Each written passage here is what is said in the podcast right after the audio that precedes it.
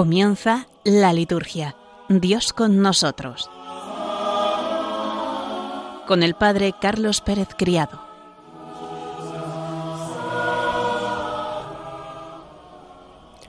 Buenas tardes, queridos oyentes de Radio María, y bienvenidos un lunes más a nuestro programa, La Liturgia Dios con nosotros.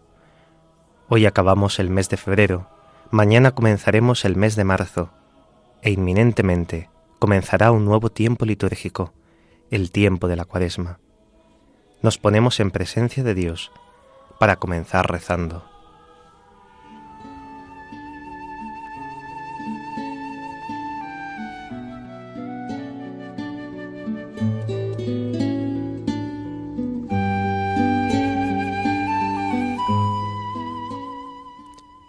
Del Evangelio según San Lucas. En aquel tiempo dijo Jesús a sus discípulos una parábola. ¿Acaso puede un ciego guiar a otro ciego? ¿No caerán los dos en el hoyo?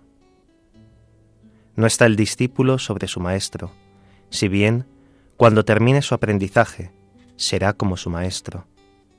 ¿Por qué te fijas en la mota que tiene tu hermano en el ojo y no reparas en la viga que llevas en el tuyo? ¿Cómo puedes decirle a tu hermano, Hermano, déjame que te saque la mota del ojo, sin fijarte en la viga que llevas en el tuyo.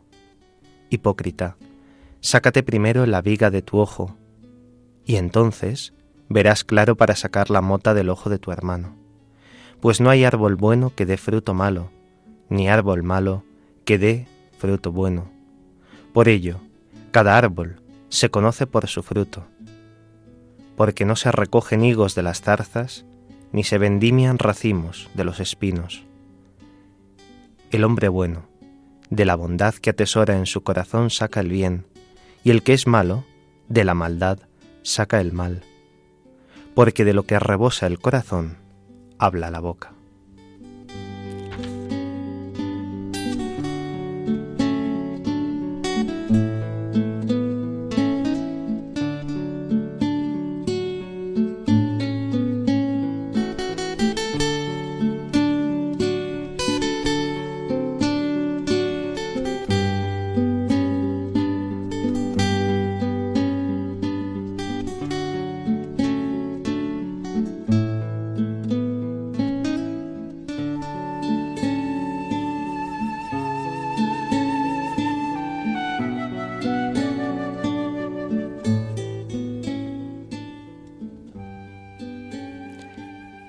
La parábola del árbol que da buenos frutos. Tiene que existir una correspondencia entre el corazón y la palabra. Con razón hemos escuchado del Señor esta sentencia. De lo que rebosa el corazón, habla la boca.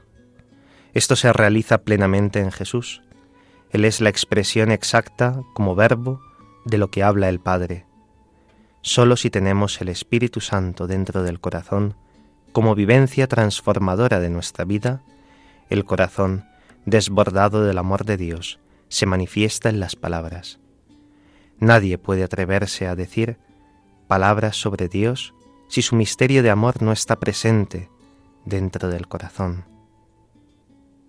De igual manera, las otras sentencias del Evangelio, sólo el que ve espiritualmente puede corregir a los demás, ya que un ciego, no puede guiar a otro ciego. Si queremos ser guías de los demás sin habernos ajustado a la medida de Cristo, fracasaremos y podemos caer en el mismo hoyo. Si uno pretende esto, puede merecer el nombre de hipócrita. Si el amor de Dios está en nuestro corazón, podemos acompañar a los demás y llegamos a ser el árbol que da mucho fruto. La sentencia cada árbol se conoce por su fruto significa cada existencia cristiana, ya que por los triunfos que da se sabe si lleva el amor de Dios. Resuena también preciosa la otra sentencia, el hombre bueno, de la bondad que atesora en su corazón, saca el bien, un bien que participa de la bondad de Dios, que es bondad infinita. Huelga decir que el árbol que ha dado el mejor fruto es el árbol de la Santa Cruz nulla talem, silva proferet, flore fronde germine. jamás el bosque dio mejor tributo en hoja, en flor y en fruto. Del padre Rafael Serra, en el calendario directorio del año litúrgico.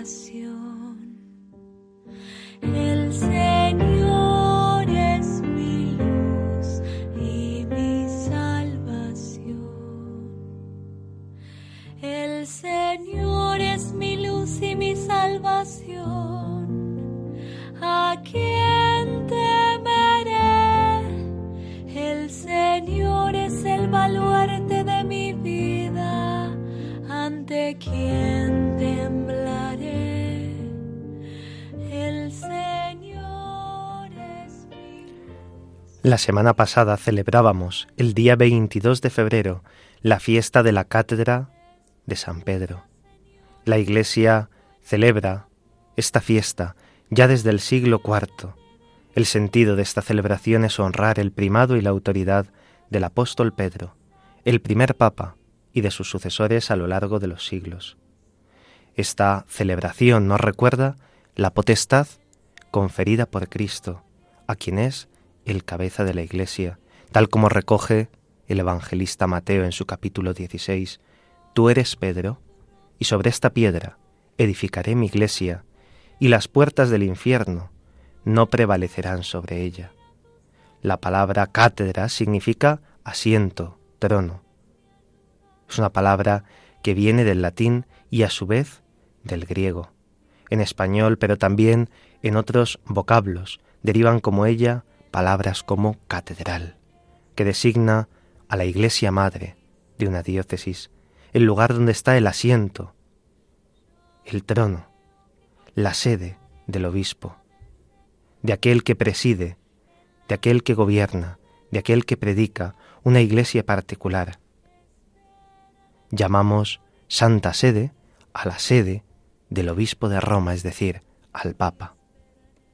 Hoy la cátedra o sede como trono pontificio se conserva en la Basílica de San Pedro, en Roma.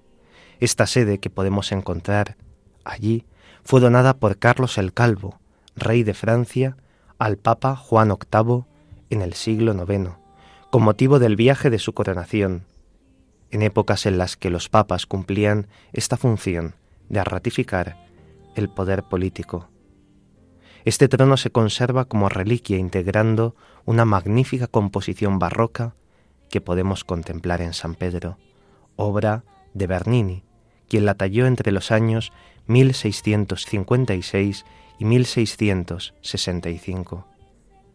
La obra de Bernini está enmarcada por cuatro pilastras. En el centro está esa sede, ese trono de madera, que tiene unas incrustaciones en bronce dorado decorada con relieves que representan la entrega de las llaves por parte de Cristo a San Pedro. Este sede, este trono, se apoya sobre cuatro estatuas de bronce que representan a cuatro de los doctores de la Iglesia. Aparecen San Agustín, San Ambrosio, San Atanasio y San Juan Crisóstomo, dos por la Iglesia latina, dos por la Iglesia oriental. Encima de la sede aparece un sol de alabastro, decorado con un estuco dorado rodeado de ángeles, que enmarca el célebre vitral en el que aparece la imagen de una paloma de 162 centímetros, símbolo del Espíritu Santo. Es, fijaos, la única vidriera coloreada de toda la basílica de San Pedro. Con la celebración de la fiesta de la cátedra se quiere expresar desde los inicios la unidad de toda la Iglesia, que tiene su fundamento en Pedro y en los que le suceden en esa sede de Roma. se celebra el día 22 la comunión de todas las iglesias locales con el obispo de Roma, sucesor de Pedro, el papa que preside la caridad a todos los cristianos. El oficio del apóstol continúa en sus sucesores, ya que el papa es vicario de Cristo, vicario de Pedro. Forma parte de este oficio el ministerio de enseñar, que el papa ejerce en su magisterio, ya sea ordinario o solemne. Oremos en estos días por el Papa. Pidamos por sus intenciones.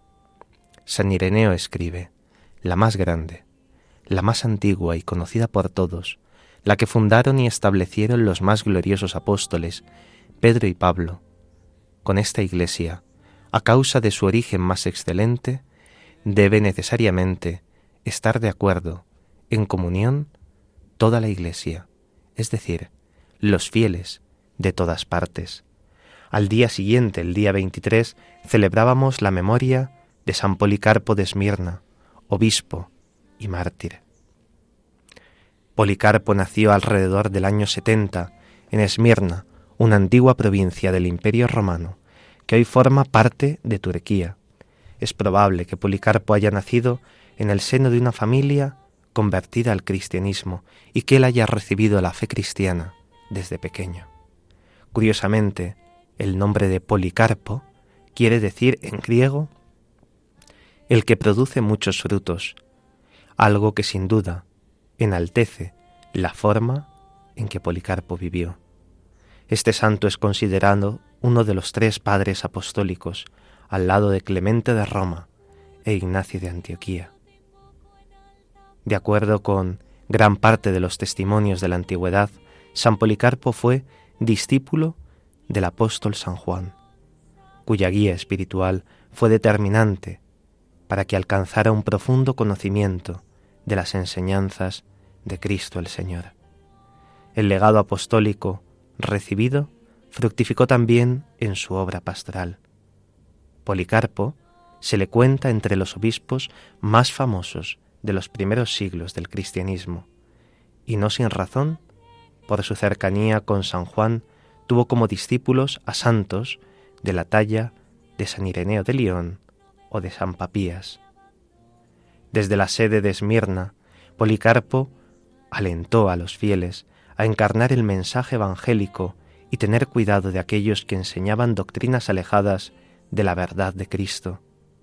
Con este propósito condenó las primeras herejías que ya empezaban a hacer estragos entre los fieles cristianos.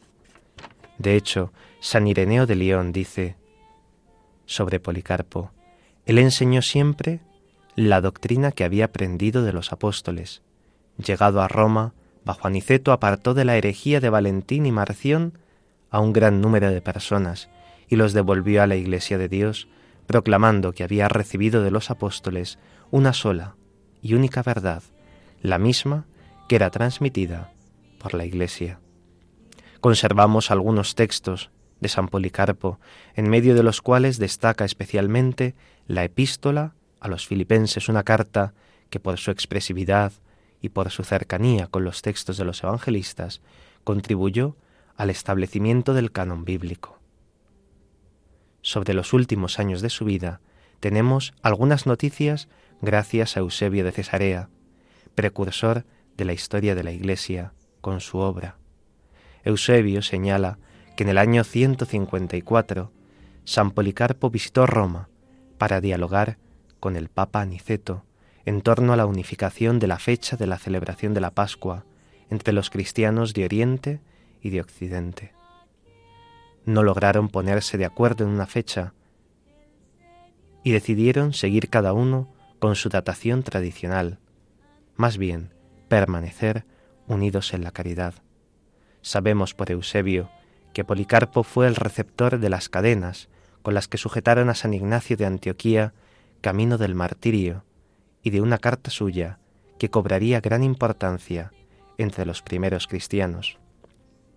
San Policarpo murió mártir el 23 de febrero del año 155. En aquel día, el santo fue llevado ante el procónsul Decio Cuadrato, quien le ofreció perdonarle la vida si renunciaba al cristianismo San Policarpo se negó a ello y por eso fue condenado a la hoguera. Me amenazas con fuego que dura unos momentos y después se apaga. Yo lo que quiero es no tener que ir nunca al fuego eterno, que nunca se apaga. Estas fueron las palabras del santo que quedan registradas en las actas martiriales. Sus verdugos tomaron la decisión de atravesarle el corazón con una lanza.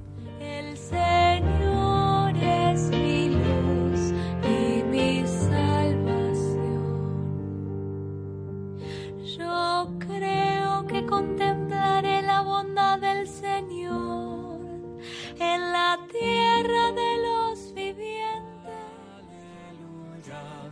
Aleluya, aleluya, aleluya.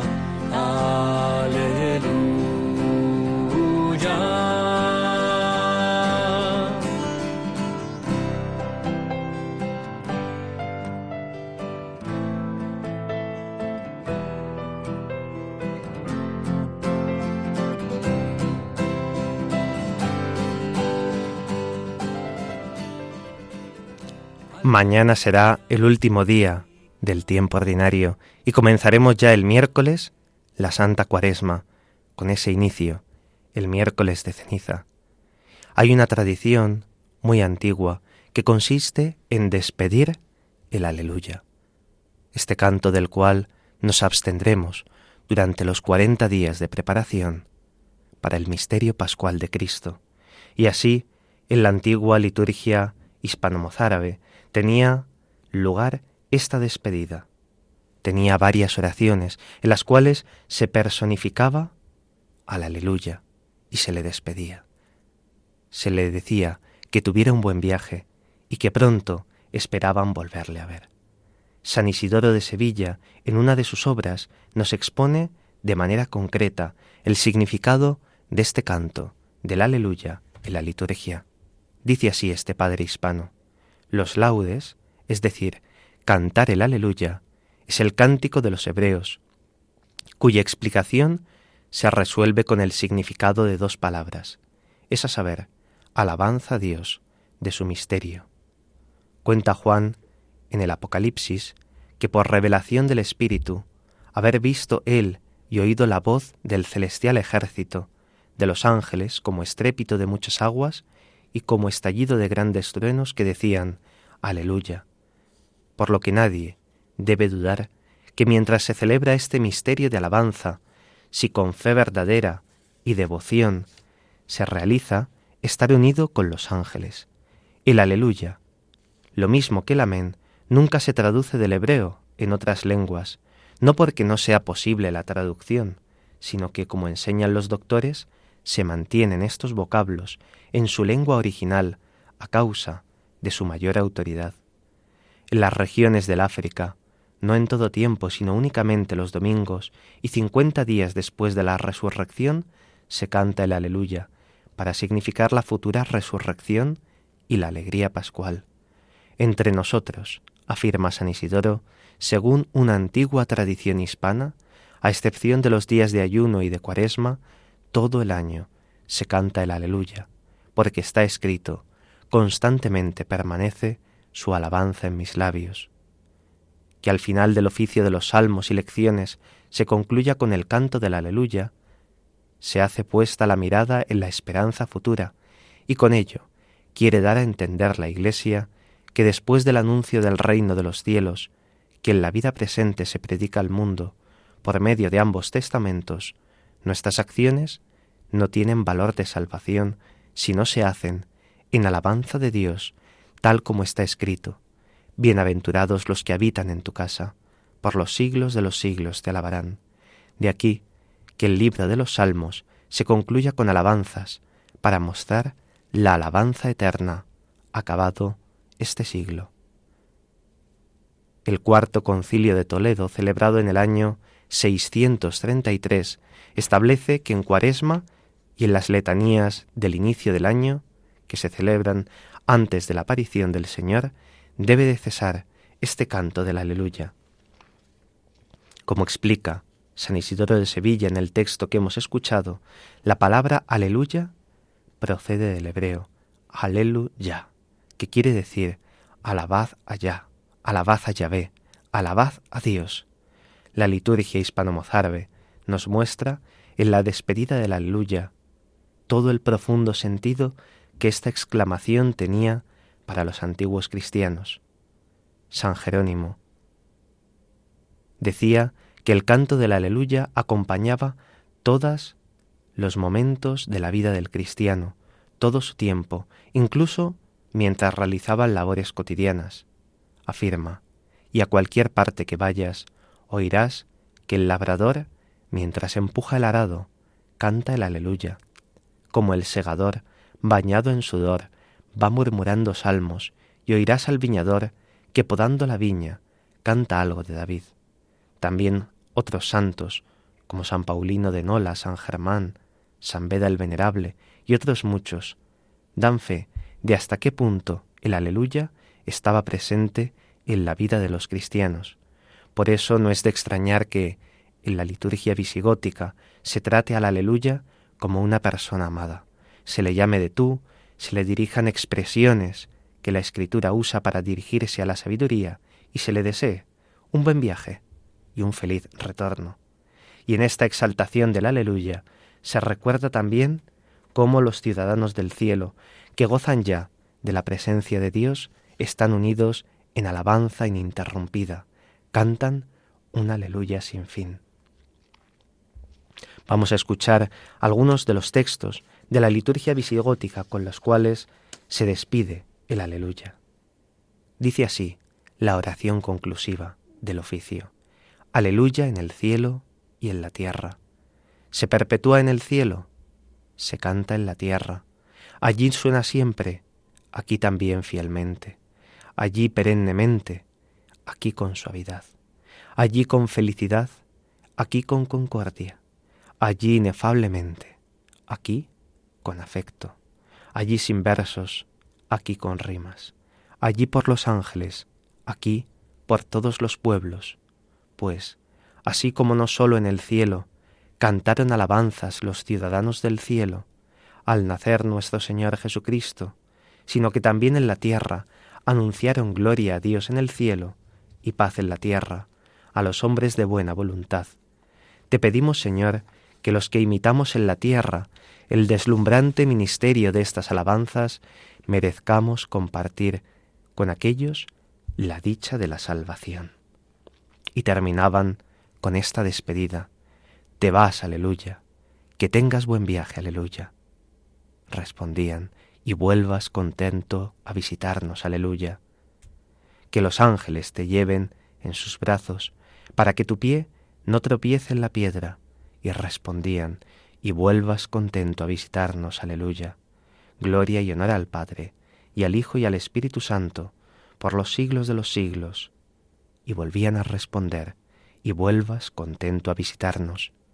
A partir de mañana cesará nuestro canto de la aleluya. Es una abstinencia que nos ponemos para preparar nuestro corazón para la noche santa de la Pascua, en la cual el sacerdote que nos presida o el obispo devolverá este canto, el canto de la aleluya.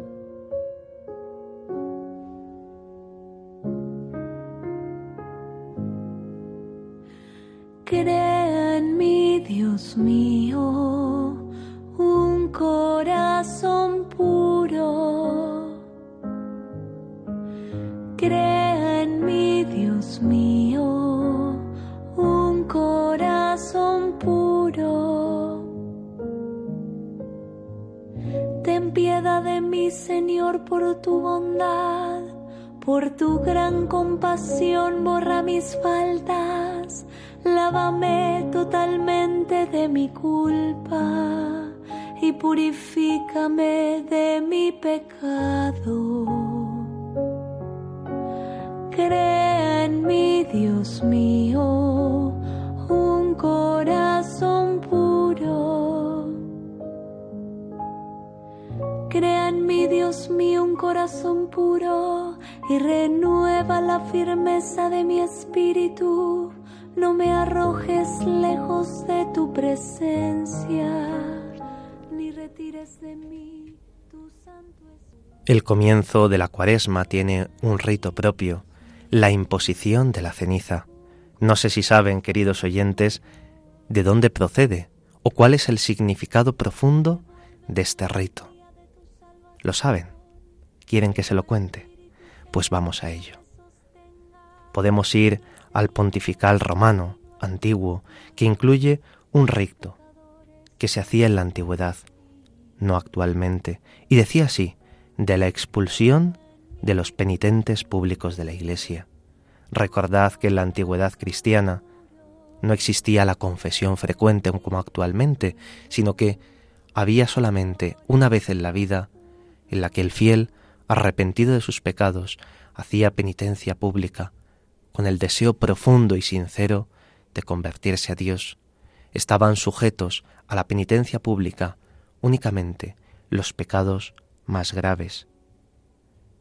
Y esto se comenzaba el miércoles de ceniza. Todavía hoy la Iglesia extiende la ceniza sobre las cabezas de sus hijos en forma de cruz, aquellos que acuden este día a la casa de Dios.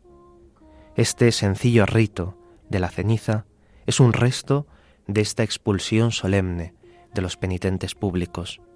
Me gustaría que con esta explicación pudiéramos comprender el significado de la imposición de la ceniza y cuando nos acerquemos en fila a recibir este polvo, recordemos lo que significaba para los antiguos cristianos.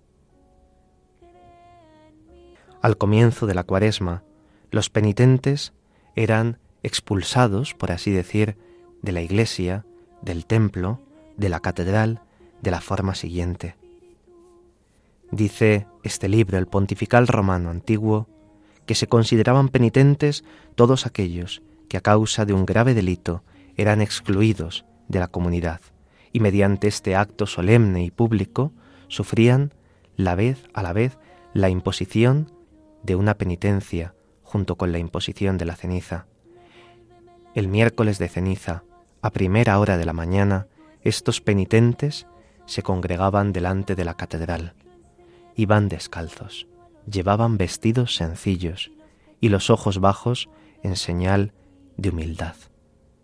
Sus nombres eran inscritos en un libro especial por parte de un sacerdote, el penitenciario, de la misma forma que para ser bautizado su nombre había sido inscrito en un libro, también para hacer penitencia su nombre era escrito en otro libro.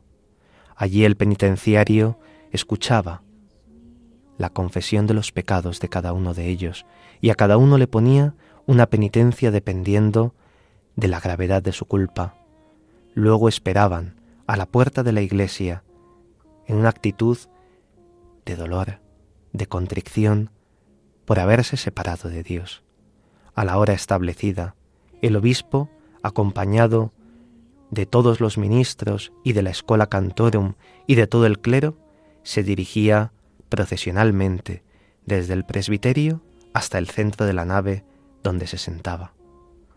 Todos los presentes miraban la puerta de la iglesia y en ese momento entraban los penitentes entre lágrimas, se postraban delante del obispo. Este cogía la ceniza y la derramaba sobre la cabeza de cada penitente mientras pronunciaba estas palabras. Acuérdate, hombre, de que eres polvo, y al polvo has de volver. Haz penitencia para que alcances vida eterna. Qué belleza de palabras. La penitencia para la vida eterna. Derramar un poco de ceniza para recordar que nuestro objetivo es la vida eterna. Entonces, uno de los canónigos rociaba a los penitentes con agua bendita. El obispo bendecía los hábitos que habían de ponerse los que iban a hacer penitencia, y mientras se les imponía el hábito, se les decía, en el Señor hay misericordia, en Dios hay redención, pues Él viene en ayuda del hombre caído, y no sólo mediante la gracia del bautismo y la confirmación, sino también mediante la saludable penitencia, para que con la vida eterna el espíritu del hombre quede restablecido.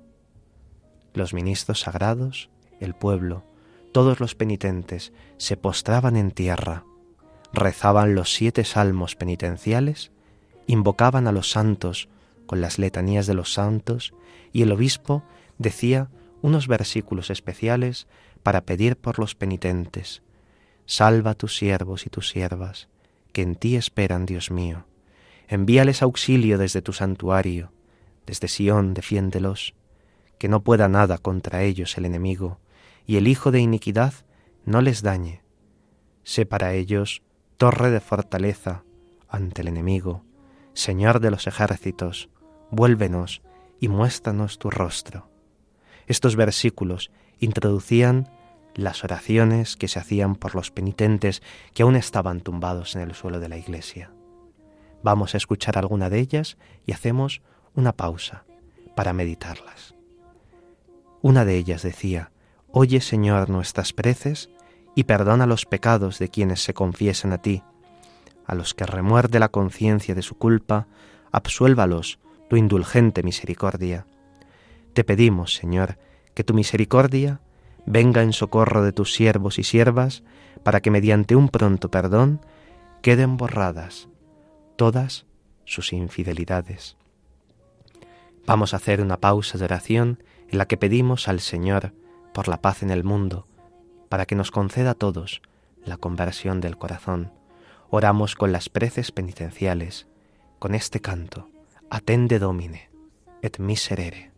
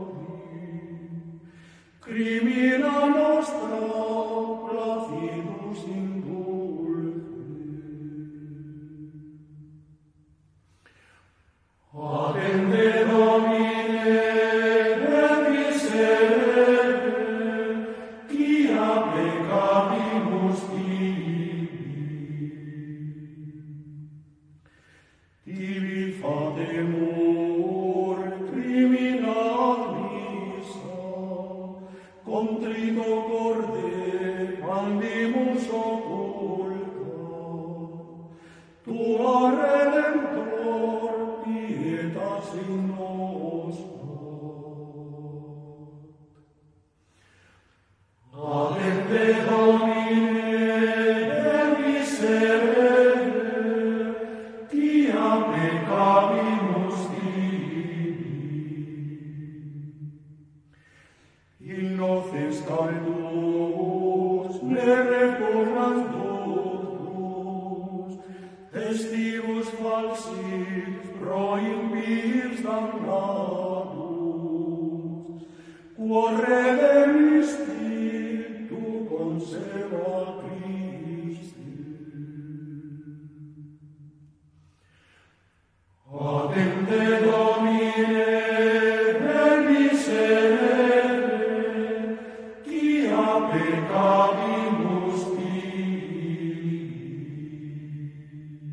Buenas tardes, queridos oyentes de Radio María. Hemos pasado el ecuador de nuestro programa, la liturgia Dios con nosotros. Les acompaña en el micrófono el Padre Carlos Pérez Criado y en el control Javi Esquina. Hemos escuchado el canto Atende Domine et Miserere, un canto tradicional para estos días de Cuaresma, con esta bellísima música gregoriana. Hace más de mil años. Este canto pasó de la antigua liturgia visigótico-mozárabe de esta liturgia española a la liturgia romana y terminó siendo un himno tremendamente popular, el himno penitencial más usado en Occidente. Este canto está inspirado en el Salmo 50, en el famoso Salmo Miserere. Fijaos qué llamativo. Este canto no se dirige a Dios Padre, sino directamente a Jesucristo, que ha cargado sobre sus espaldas, con nuestros pecados, para darnos el perdón y la paz. Qué bueno sería que en las comunidades religiosas, las comunidades contemplativas y también en algunas parroquias se pudiese aprender algunas de estas estrofas cantadas en gregoriano y se pudieran cantar en algunas de las celebraciones cuaresmales. Dice así el texto latino en castellano. Escucha, Señor, y ten misericordia, porque hemos pecado contra ti. Y después este estribillo Escucha, Señor, y ten misericordia, porque hemos pecado contra ti, se va repitiendo después de cada una de las estrofas. A ti, Rey soberano, Redentor de todos, levantamos nuestros ojos en llanto, escucha, Cristo, las plegarias de los que te suplican.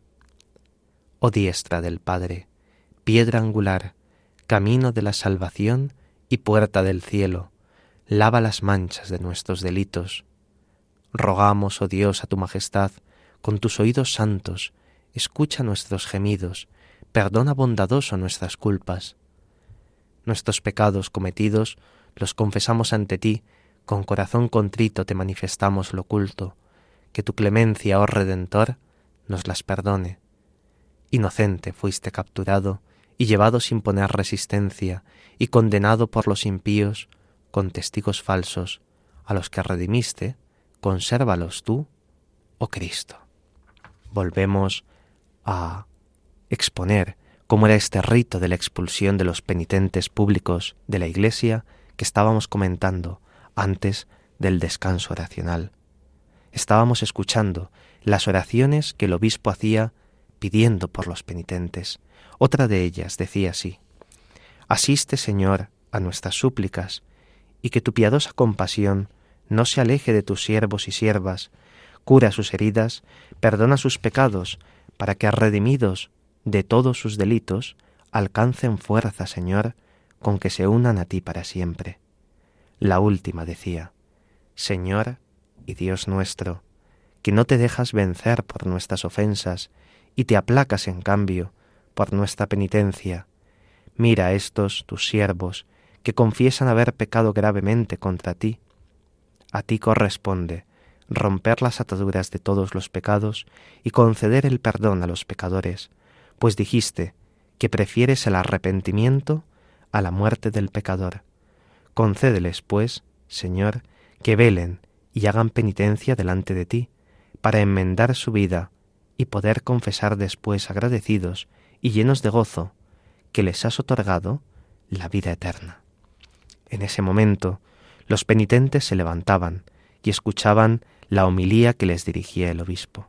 En esas palabras, el obispo les decía que del mismo modo que Adán, por su pecado, había sido arrojado al, del paraíso, de ese mismo modo, a imitación suya, también ellos debían de ser expulsados durante un pequeño tiempo de la iglesia. Acabada la exhortación del obispo, cogía con su mano derecha a uno de los penitentes. Este, a la vez, cogía de su mano al que estaba más próximo a él, y así van formando una cadena, cuyo primer eslabón era el obispo, que tiraba, que arrastraba, que acompañaba al primero de los penitentes. Llevaban en sus manos velas encendidas y seguían al obispo, que les llevaba hasta las mismas puertas de la iglesia, y allí el obispo con lágrimas en los ojos les decía, por vuestros pecados y delitos sois expulsados hoy del umbral de la Madre Iglesia, como Adán, el primer hombre, fue arrojado del paraíso por su desobediencia.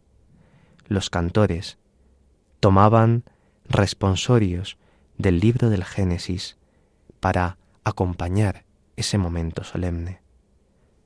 Con el sudor de tu rostro cantaban, comerás tu pan, dijo Adán el Señor, cuando trabajes la tierra, no te dará fruto, sino cardos y espinas. Por eso, porque escuchaste la voz de tu mujer, en lugar de escucharme a mí, maldita será la tierra por tu causa, no producirá su fruto. Y otro de los responsorios que cantaban de Génesis 3:22 decía, He ahí Adán, hecho como uno de nosotros, conocedor del bien y del mal, cuidad, no sea que alargue su mano al árbol de la vida y viva para siempre. Hizo Dios a Adán un vestido de pieles y lo cubrió con él. Y de esta forma acababa la expulsión de los penitentes que se quedaban delante de la puerta de la iglesia con lágrimas en los ojos. El obispo, como buen padre, les exhortaba a que no desconfiasen de la misericordia de Dios, sino que permaneciesen vigilantes en el ayuno, en la oración, en la limosna, en las buenas obras, para que el Señor les concediese el precioso fruto de una auténtica penitencia. Y les decía, el jueves santo podréis volver a la iglesia, que se llenará de gozo para recibiros nuevamente en su seno. Se cerraban las puertas de la catedral y el obispo regresaba para comenzar así la misa en el inicio de la cuaresma. Esta solemne ceremonia de la expulsión de los penitentes ya no se practica hoy en la Iglesia, únicamente nos queda ese gesto de la ceniza. Y no ha dejado de practicarse porque los cristianos seamos mejores que los de aquellos tiempos, sino únicamente porque somos más débiles. Nosotros, los cristianos de hoy, no tenemos esa valentía para la humilde confesión, para que se nos vea haciendo penitencia públicamente. La Iglesia, que es nuestra Madre, en su misericordia se hace cargo de nuestra flaqueza. Ya no exige a sus hijos un acto de penitencia pública ante toda la comunidad. Sin embargo, sí se nos pide que en este tiempo cuaresmal convirtamos nuestro corazón al Señor. Recibir, pasado mañana, la ceniza sobre nuestras cabezas debe ser una forma de reconocer que somos pecadores, de que estamos necesitados de la conversión y que de la misma manera que en la antigüedad esos penitentes salían de la iglesia para hacer penitencia, nosotros también, manteniéndonos dentro de la iglesia, no debemos de hacer penitencia y reconocer que por nuestra debilidad, por nuestro pecado, Cristo subió al madero.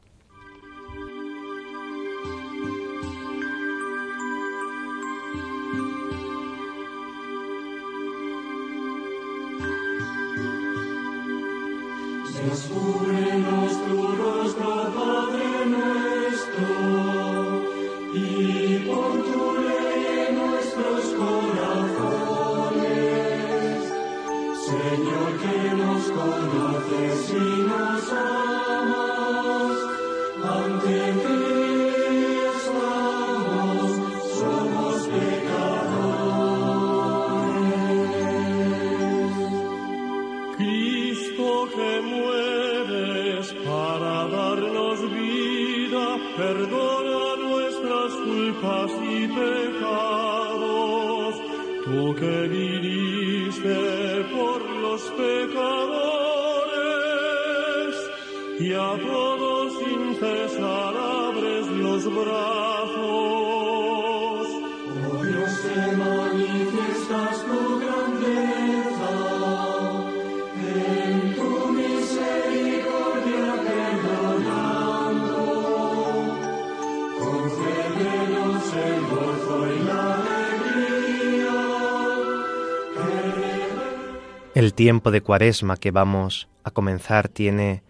una doble dimensión, catecumenal y penitencial. Hemos refrescado en nuestra memoria cuál es el sentido penitencial de la cuaresma, que lo veíamos en cómo se realizaba, en cómo se realizaba la expulsión pública de los penitentes. La cuaresma es, ante todo, un itinerario catecumenal. Ese es el significado más original de la cuaresma. Es un tiempo de preparación muy intensa para la celebración de los sacramentos de la iniciación cristiana, ya sean recibidos por los catecúmenos, el significado más antiguo, o renovados por los fieles en la celebración de la Noche Santa de la Pascua. Se comprende, de ese modo, cuál es el guion con el que ha sido formado el leccionario, cuáles son las lecturas de la misa de cada día, el rezo de los salmos y también la rica eucología, las ricas oraciones del misal y de la liturgia de las horas de este tiempo es realmente importante. Tanto los catecúmenos, los que se preparan para el bautismo, como los fieles deben participar en el misterio de la muerte y de la resurrección del Señor. Es necesario morir a la condición de la humanidad del primer Adán, destinado a la muerte, y resucitar con Cristo a una humanidad nueva, destinada a la vida eterna, recibiendo así la gracia y la vida de Dios. La clave de todo el tiempo de la cuaresma está en la epístola de la vigilia pascual, en esa magnífica catequesis del apóstol San Pablo sobre el bautismo. Salvo la Virgen María, todos los santos son pecadores que se han convertido a Jesucristo. Uno jamás es del todo cristiano, sino que podríamos decir que se va haciendo cristiano en la medida en la que abre su existencia a la gracia de Dios. San Ignacio de Antioquía, cuando lo llevaban al martirio, exclamaba, Ahora empiezo a ser discípulo de Cristo. Ser cristiano es un comenzar siempre. La vida cristiana jamás es acumulativa. La vida espiritual tiene sus progresos y sus regresiones. San Gregorio de Nisa decía, El que asciende no cesa nunca de ir de comienzo en comienzo, mediante comienzos que no tienen fin. Jamás el que asciende deja de desear lo que ya conoce. Una nueva Pascua significa un nuevo comienzo a lo largo de toda una vida. La pastoral que realizamos durante la cuaresma debe de tener el fin primordial de una recuperación de la conciencia bautismal. Somos bautizados, somos creyentes, pertenecemos a la Iglesia, a una comunidad concreta. La cuaresma nos hace mirar constantemente a la Pascua. La cuaresma no es un fin en sí mismo, sino que está dirigida a la celebración de la Noche Santa de la Pascua y su prolongación a lo largo de los cincuenta días. La cuaresma tiene también la otra dimensión, además de la catecumenal, la penitencial. Es un itinerario penitencial. Es necesaria la conversión tanto personal como comunitaria. Esto se expresa en un esfuerzo por hacer ayuno, por aumentar la limosna, por dedicar más tiempo a la oración, como nos invita el propio Señor al comenzar este tiempo litúrgico. La conversión es siempre un don de Dios, nunca es el resultado de nuestro esfuerzo voluntarista. El libro de las lamentaciones dirá, conviértenos a ti, Señor, y seremos convertidos. Es el Señor el que toma la iniciativa. La penitencia tiene que ser gozosa, porque convertirse al Señor debe ser siempre un motivo de alegría, no un motivo de tristeza. Esta conversión se debe de pedir y recibir como un fruto, como un don de Dios.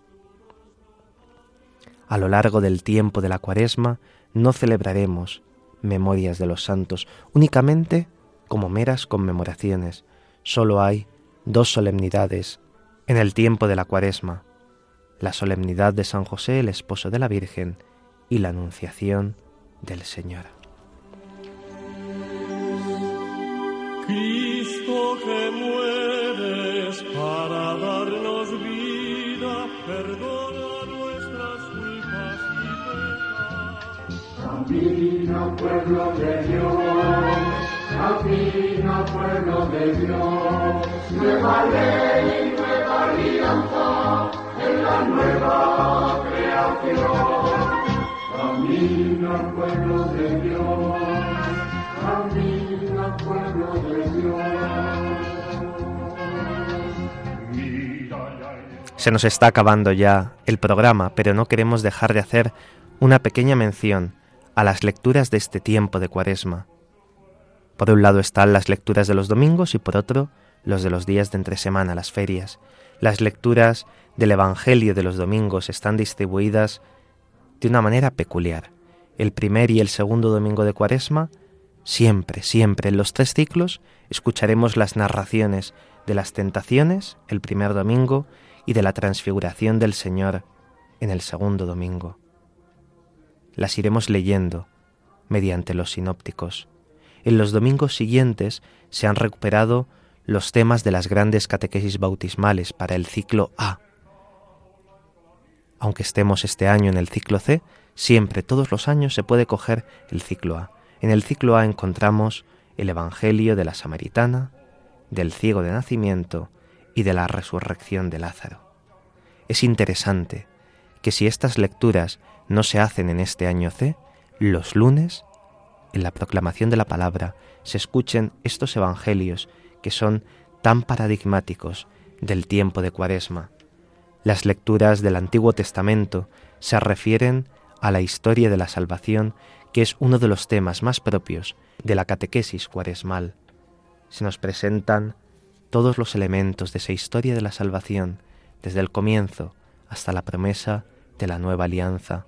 En la segunda lectura, en la del apóstol, se escogen las lecturas de manera que estén relacionadas tanto con la lectura del Evangelio como del Antiguo Testamento. En los días entre semana, en las ferias, las lecturas del Evangelio y del Antiguo Testamento están escogidas de manera que tengan siempre una relación mutua y tratan los diversos temas propios de la catequesis cuaresmal. Desde el lunes de la cuarta semana se ofrece ya una lectura semicontinua del Evangelio de San Juan.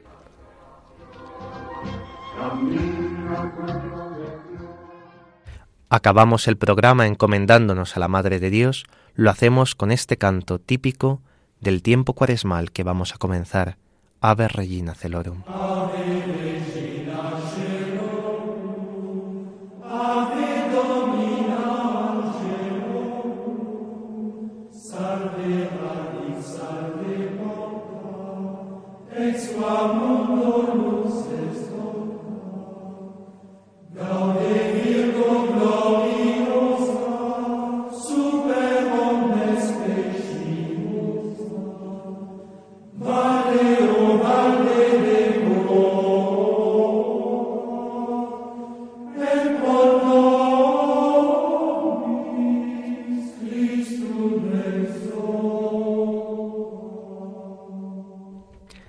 Queridos oyentes, se nos acaba el tiempo del programa.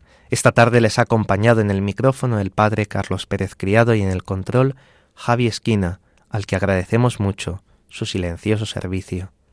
A continuación dará comienzo otro programa en Radio María. Les invitamos a que no cambien de sintonía y disfruten de él.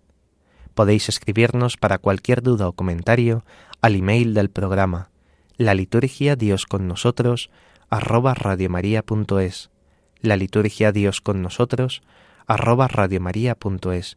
Si quieren volver a escuchar el programa, pueden descargar el podcast en la web de Radio María, o también pueden solicitar el programa en CD llamando al 91 822 8010, 91 822 8010, o escribiendo a través del formulario de la web de Radio María. Queridos oyentes, Muchas gracias por vuestra fidelidad una semana más y nos vemos, nos escuchamos, si Dios quiere, en 15 días.